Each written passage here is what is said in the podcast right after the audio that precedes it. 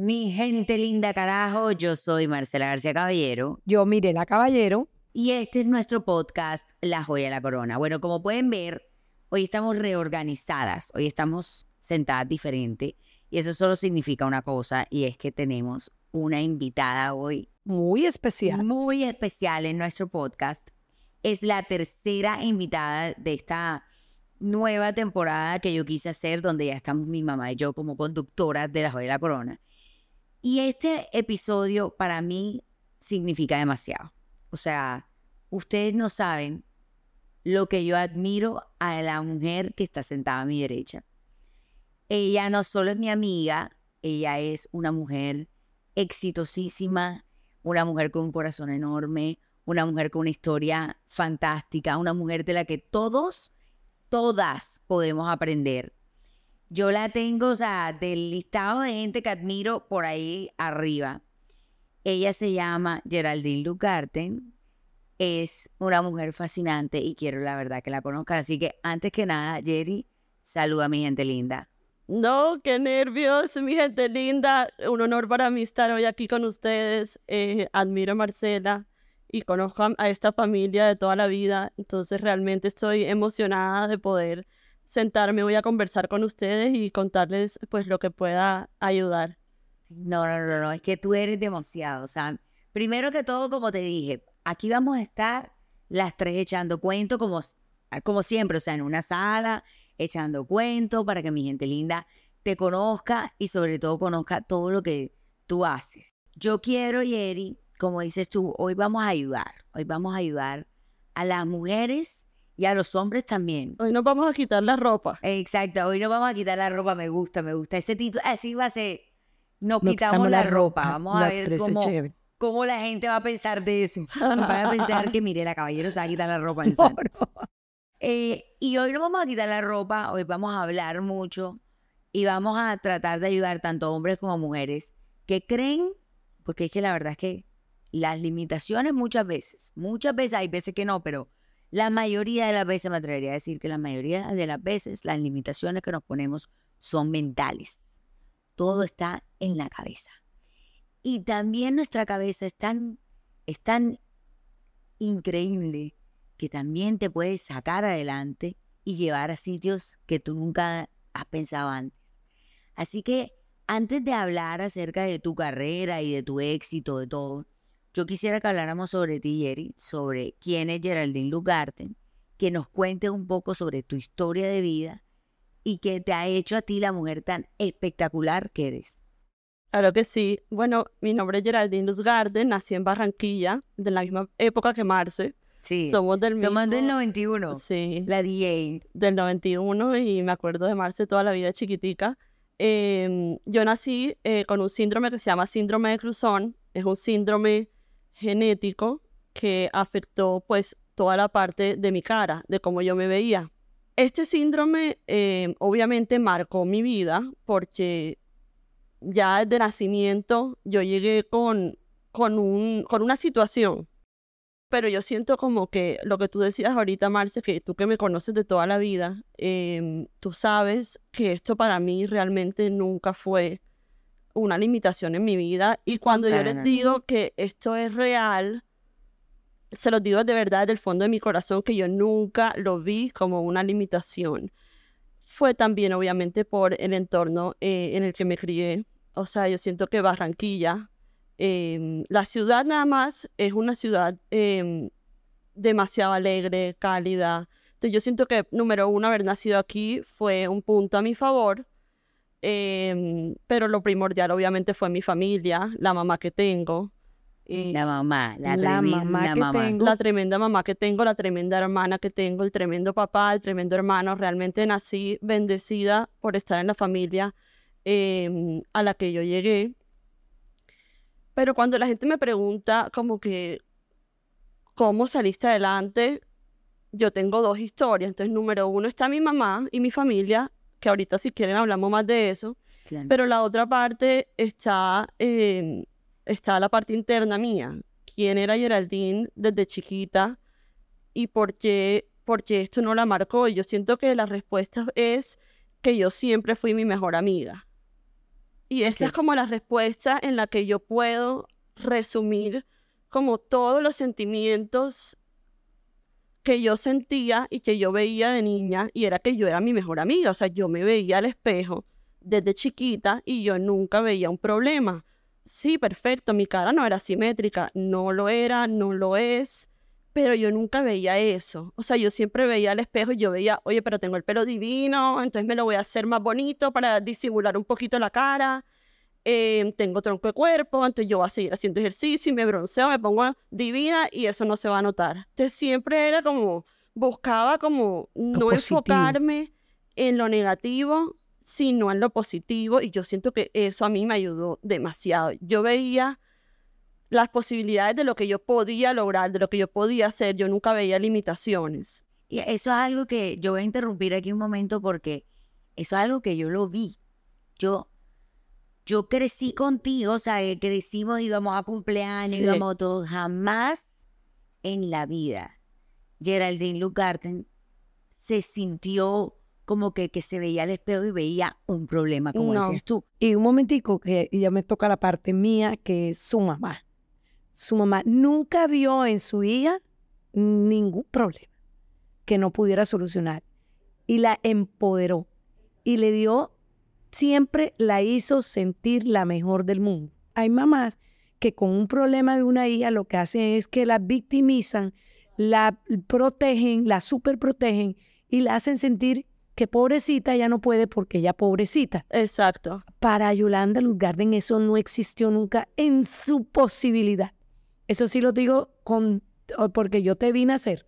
Yo fui a tu casa a poquitos días porque no era como ahora que no puede ir uno a ver pelado, no es que nada.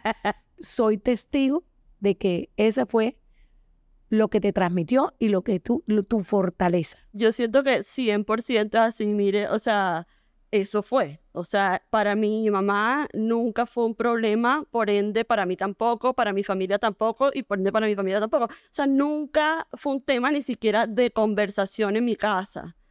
Yo me tenía que operar cada tanto, sí, pero era como normal, como que uno va al dentista y, y nadie se cuestiona por qué. Entonces yo simplemente, sí, hacía mis cirugías, eran fuertes, duros, pero salía rapidito de eso y la vida seguía. que yo creo que eso es lo fundamental aquí. Tuviste una crianza donde eso no fue protagonista. O sea, No. que yo creo que es lo, lo importante.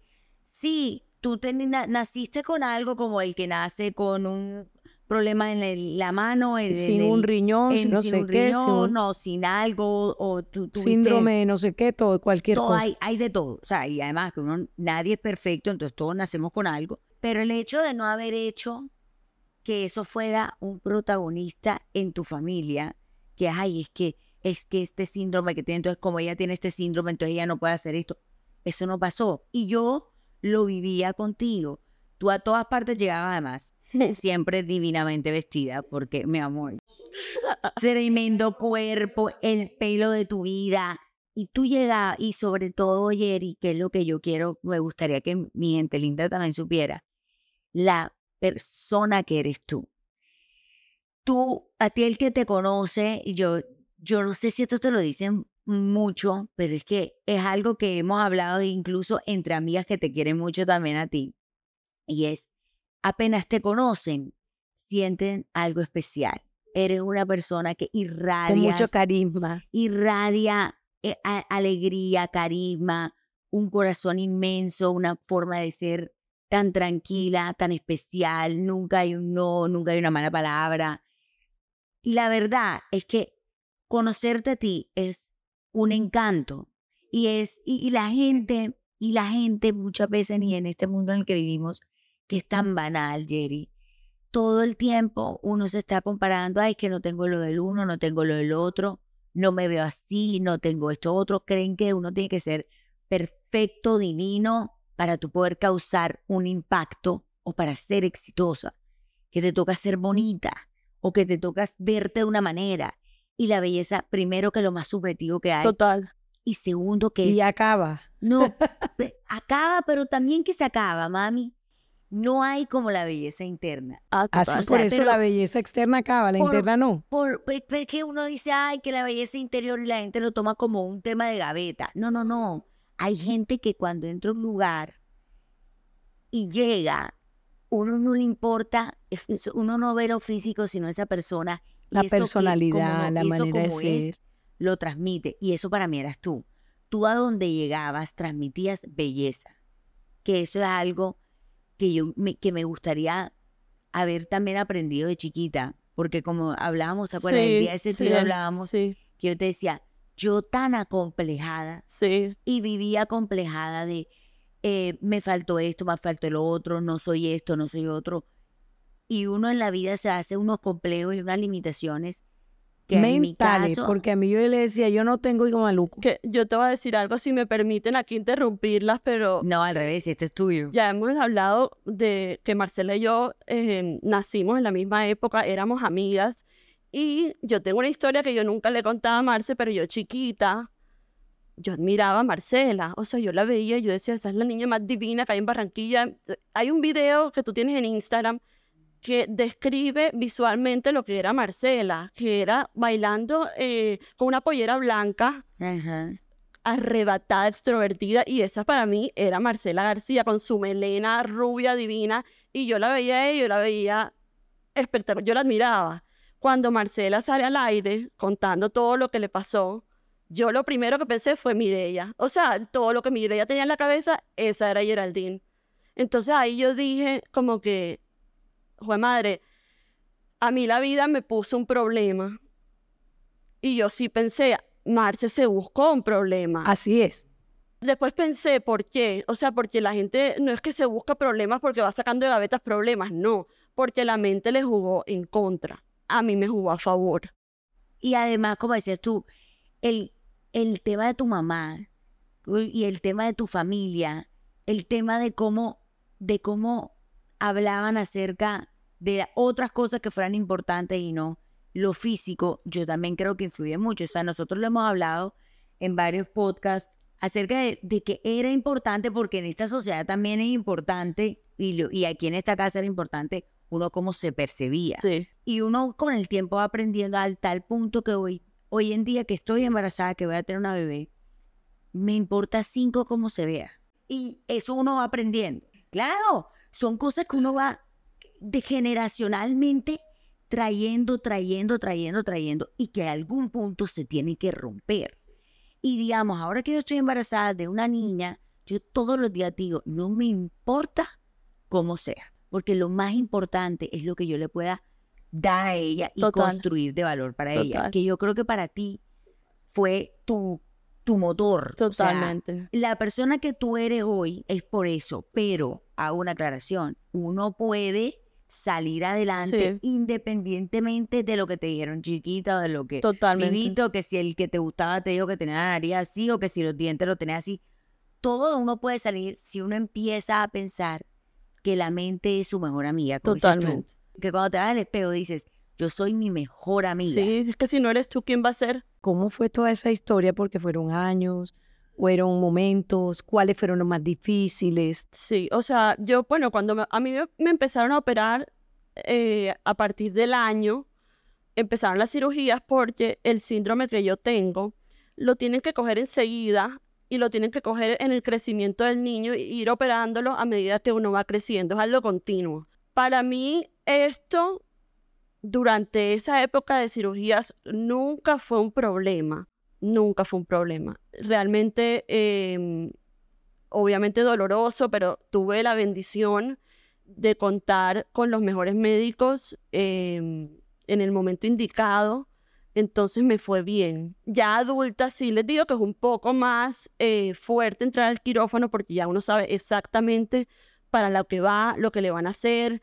Entonces, em, de pronto ahora se siente un poquito más ansiedad, pero antes yo creo que esa ingenuidad de entrar al quirófano sin saber qué me iban a hacer y salir bonita con la ilusión de que me iba a ver más linda, yo creo que yo me aguantaba como que Claro. ese, ese, ese, rat- ese mal ratito, porque cada cirugía que yo salía, yo salía más linda. Si yo les digo eh, cuál fue nuestra fórmula, siempre mucho positivismo, o sea, siempre todo era positivo, aquí nunca fue tragedia, siempre era buena cara.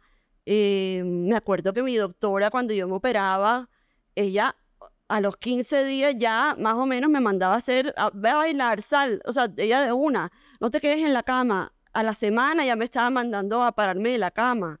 Tú no estás enferma, te operé, pero ya apúrate, como que todo eso estimula y uno necesita estimulación para salir adelante.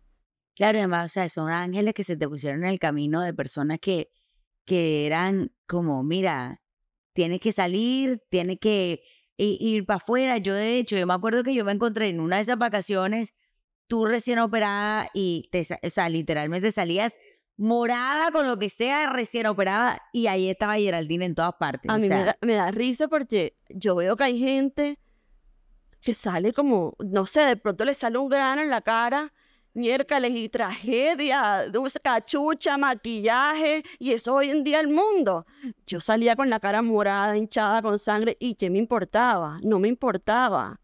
Era un momento por el que estaba pasando, y si alguien se sentía incómodo por verme, era problema de la otra persona, no era problema mío.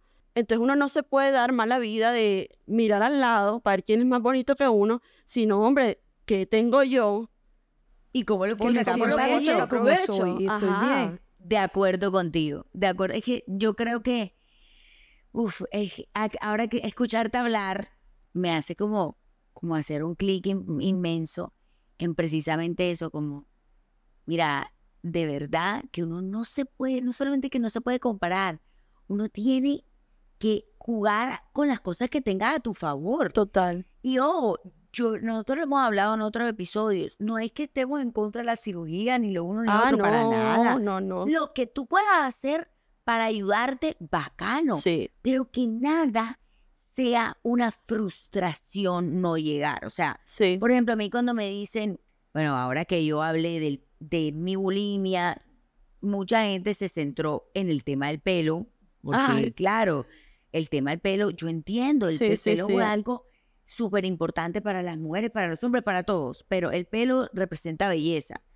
Y a mucha gente, a mí me escriben todos los días, Jerry, mujeres diciendo se me está cayendo el pelo, lo uno, lo otro. Yo, yo te entiendo, entiendo que eso es frustración, pero uno puede tomar dos vías. O me siento a llorar de mira, se me cayó el pelo y yo me lo, me lo, me lo tumbé sola y me, me busqué este problema y me hice y entonces ahora no tengo mi pelo de antes, lo que sea, que además combinado con un tema genético alopecia, entonces ya no tengo mi pelo. O juego con las cosas que puedo jugar.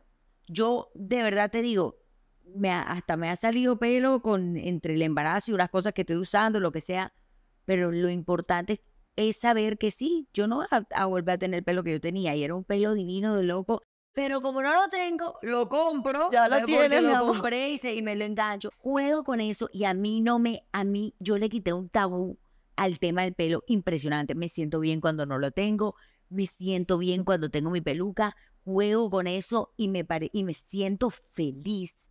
Y yo creo que de las cosas cuando a mí me escriben es como que ojalá pueda uno llegar, to- podamos todos llegar al punto donde dejemos ir eso que no podemos controlar. Esto es lo que te tocó. Voy a dejar de vivir, tampoco. No vas a dejar Voy de a dejar vivir. de cumplir mis sueños, tampoco. Y ahora que hablamos de cumplir tus sueños, me parece importantísimo ir para la, a la siguiente parte, porque hemos ya dejado claro que el síndrome es una cosa que te pasó y con la que naciste, pero no eres tú. O No, no me define. Ni te define, no te definió nunca, No, no ha definido tu proceso de nada, no. ni de tu vida, ni de tus amistades, ni nada. Pero, eh, y que tú eres mucho más que eso, así que yo quisiera que habláramos de todo eso, que eres mucho más. Ella ahí donde la ven, siempre, ya les dije que ella era súper fashionista, o sea, era la que siempre estaba divinamente vestida, las pintas más espectaculares con el cuerpazo, con todo.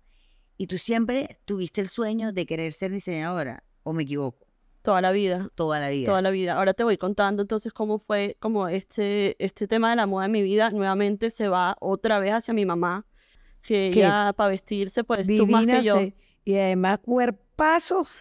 Yo te decía ahorita, mira, esa era una mujer que en la playa todo el mundo tenía que voltear a verla.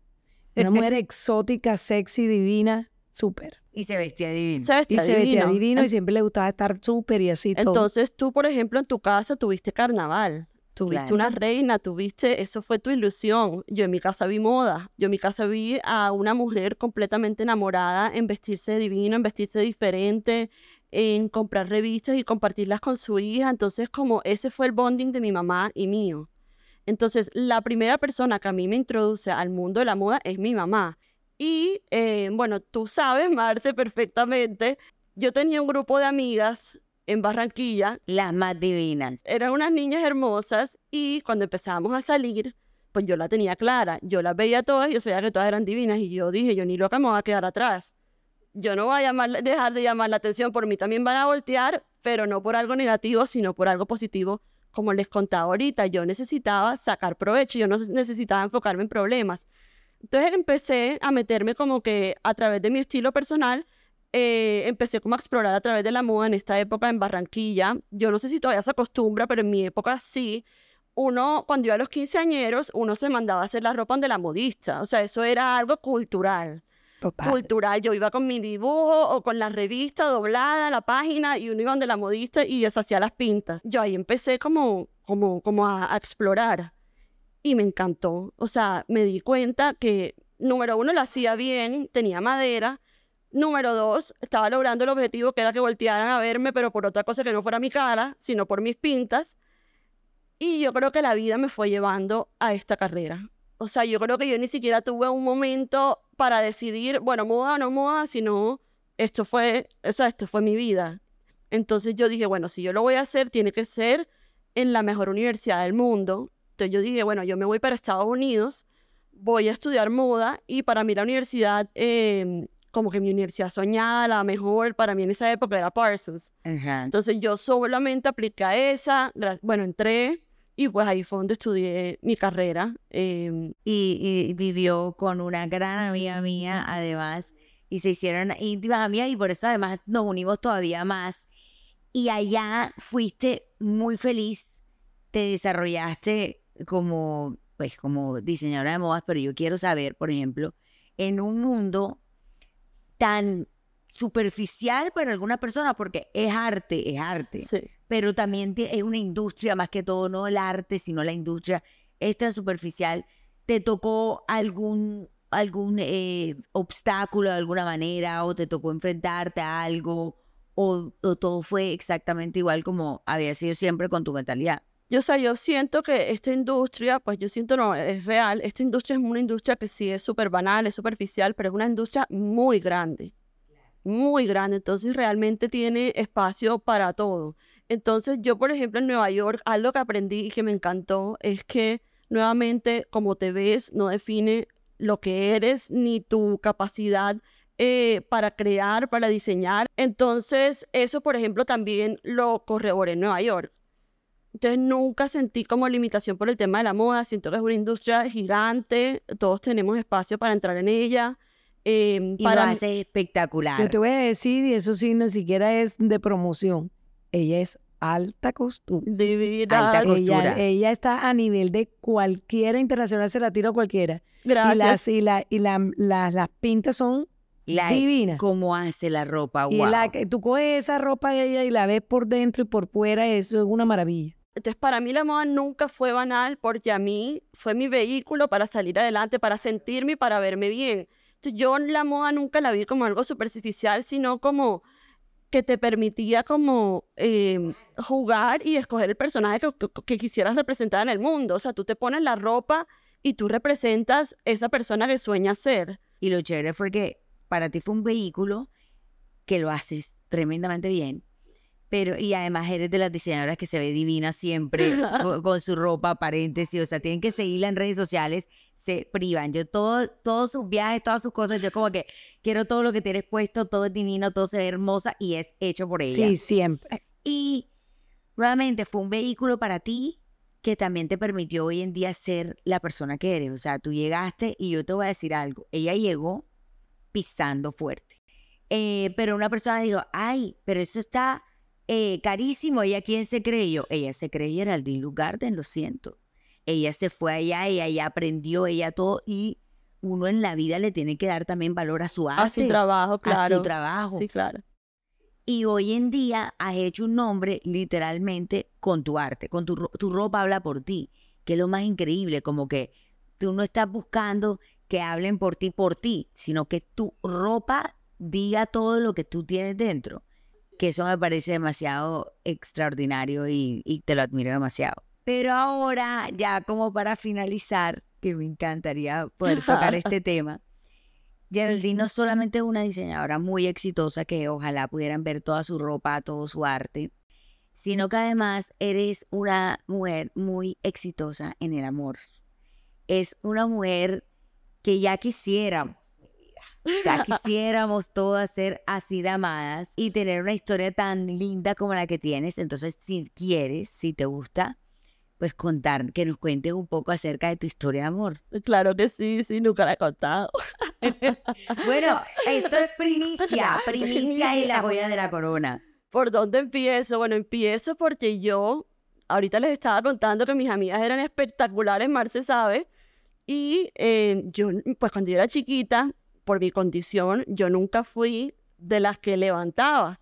O sea, pero eso tampoco a mí me friqueaba. O sea, realmente yo no levantaba, lo aceptaba, pero yo decía, algún día levantaré.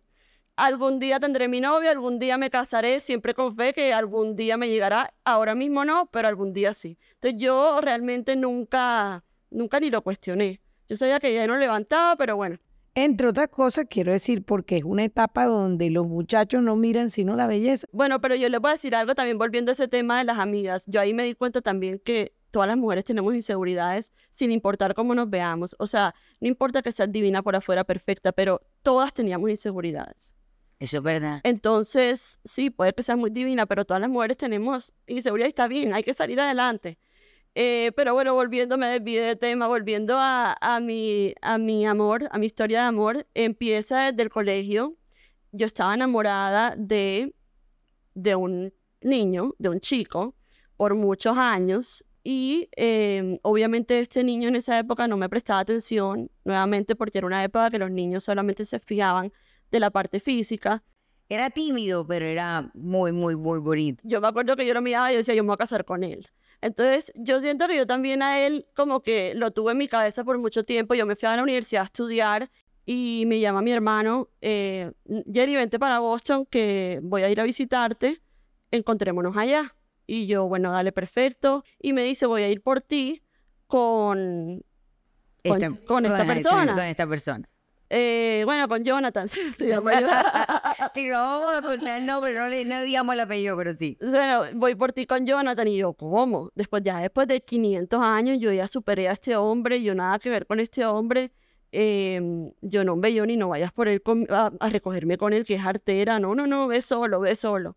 Ve solo fue que esa noche terminamos saliendo a rumbear y yo terminé con Jonathan toda la noche dándonos besos. No te puedo no creer. te puedo creer. Después de ese día eh, empezamos nuestra relación a distancia de novios por cinco años. Que yo hoy en día soy de las que apoyo las relaciones a distancia porque sí se pueden. Cuando uno ama a la persona, uno mueve viento y marea y uno saca la relación adelante. Y después de un par de añitos, bueno, terminamos casándonos y yo siento que la relación con él eh, para mí era muy importante.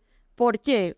Porque sí, Marce dice ahorita que él era un- es un hombre espectacular físicamente. Eso también pasa a un segundo plano en nuestra relación. O sea, que me haya conocido como yo, como yo fui y que me haya amado Claro. toda la vida, porque él me conoció en todas las etapas de mi vida. Eso dice demasiado a una persona. Demasiado, y además, inteligentísimo. Es brillante, es buena persona, es un buen hombre, es divino también. Y lo más lindo de todo es que, la verdad, se ve, uno, uno, no, uno ve lo que ve por fuera, profundamente enamorado. El éxito tuyo, pienso también el éxito como de, el éxito en el amor, pero también sabes que, Jerry, yo nunca tampoco sentí a Geraldine, por ejemplo, con todo y que yo sabía que tú amabas a ese hombre toda la vida y que, bueno, finalmente cuando te, cuando ya dejaste de pararle bola, te volteó a mirar y casi se muere. Sí, sí, sí. Porque fue básicamente eso, como que, ah, es que esta mujer que toda la vida me ha amado Sí, y ya ahora no me volteé a mirar porque estaba súper empoderada. sí, sí. Que eso para mí, para mí también fue como que algo increíble de ver de tú nunca durante ese tiempo que estuviste igual ya de novia, felizmente enamorada, lo que sea, decías algo como que, no, es que no se me puede ir, no, no sé qué, para nada. Él es muy valeroso, claro que sí, pero aquí la joya eres tú. Y nuevamente Yolanda, es que Yolanda, mira, o sea, Yolanda debería darle clase Ella a todas a todo el las mujeres y mamás del Yolanda, mundo. Yolanda debería ser coach de, esas- coach, debería ser coach de de mamás. todas las mamás porque de verdad Yolanda que ella dio el ejemplo de cómo uno no, pero- uno, uno saca adelante un hijo si tienes la personalidad No, y si ese la convencimiento y la autoestima. de que eres la mejor. Porque uno lo más importante de la vida es quererse a uno mismo. Es que eso es la clave de todo, oigan, y eso volvemos ahorita. Marce me pregunta cómo, o sea, Marce me ha preguntado hoy sobre cómo afronté yo mi, mi síndrome, cómo salí yo en la carrera exitosa, cómo yo salgo exitosa del amor. Y la respuesta vuelve a la misma. Total. Yo toda la vida me he amado primero a mí. Y yo siempre he sido primero mi mejor amiga. Entonces, esa es mi respuesta para todas las preguntas que me han hecho hoy. Yo me he amado más que a nadie primero yo y después puedo amar a otra persona. No, es que tú literal eres el ejemplo de vida de eso y por eso es que, Jerry, queríamos precisamente esto, sentarnos para que las mujeres y los hombres que nos estén escuchando puedan entender la importancia tan grande que está en quererse a uno mismo. Uno, lo, eh, uno esto es lo único que tiene. Y una enseñanza, y una enseñanza muy importante, no necesariamente uno tiene que tener una traer una limitación. Es que se quieran como son, es que se quieran como Dios Es les la, la mandó y que a ti te tienen que querer por ti. Uno se empodera en eso y no hay nada ni nadie que te achicopale. Sí, no, yo quería terminar con algo, Marce, y es que eh, hay que construir de adentro hacia afuera. tú eres como un apartamento. Es decir, los adornos son las personas y las vivencias y los viajes y las cosas que tienes. Todos esos son adornos que, claro, se ve más bonito el apartamento, por supuesto. Pero sin los adornos, sin los muebles, el apartamento se cae. El apartamento no se cae. Sin, sin todas esas cosas que tú crees que te hacen, tu físico, tu, eh, tu- la plata, tu, el que está contigo al lado, todo eso son adornos Adornos. pero nada de eso te hace a ti. Y lo más lindo de este episodio, que para mí va a ser de los mis favoritos por siempre, y que cuando mi hija sea grande quiero que lo vea, es que literalmente uno es uno solito, uno puede llegar a todas partes que quiera con seguridad. La mayoría de las veces lo que nos hace falta en la vida es seguridad. Seguridad, que tú digas ante al espejo, yo soy esto. Y ese sentimiento te ha acompañado desde el día que naciste hasta el día que te vas. Así y yo por eso, Jerry, más que tu ropa, más que todo el éxito que vayas a tener, más que cualquier cosa, a mí lo que me hace admirarte a ti es la persona que tú eres, que tú estés aquí sentada, que nos puedas enseñar tanto, porque tanto mi mamá como yo hoy, como, como nunca, yo siento que hemos aprendido tantas cosas lindas y te doy las gracias desde el fondo de mi corazón por estar aquí, por haber compartido con nosotros, por habernos contado tu historia, la tranquilidad en tu vida de tú ser tú y de tú sentirte confiada de ser tú y de que eso que tú quieres transmitir, quiero que sepas que lo transmites. O sea, lo transmites todo el tiempo. Lo transmites desde, desde que uno te abraza, te saluda y hasta en la ropa, porque ella su, su yo no sé qué, yo no sé dónde, y esa forma de ser lo transmites también en tu arte. Así que gracias por estar mi aquí. admiración, mi aprecio, mi mejor de todo. Eh, No, no tengo sino que decirles a todos que ojalá tuviéramos un poquito de Geraldine todos nosotros. De verdad que este espacio ha sido espectacular para mí. eh, de verdad que fue una conversación para ayudar. Y les agradezco un montón. Me encantó compartir con ustedes y con Marce, que también la admiro demasiado. Increíble, increíble. Bueno, mi gente linda, espero que les haya gustado este episodio tanto como a nosotras. Hoy, si tuviéramos mil así, fuéramos el, el, el podcast más escuchado del mundo. Así que sí, mi gente linda, gracias por estar aquí. Esto fue La Joya de la Corona. Yo soy Marcela Arce Caballero Yo, Mirela Caballero. y yo, Geraldine Luzgarten. y nos vemos en una próxima ocasión.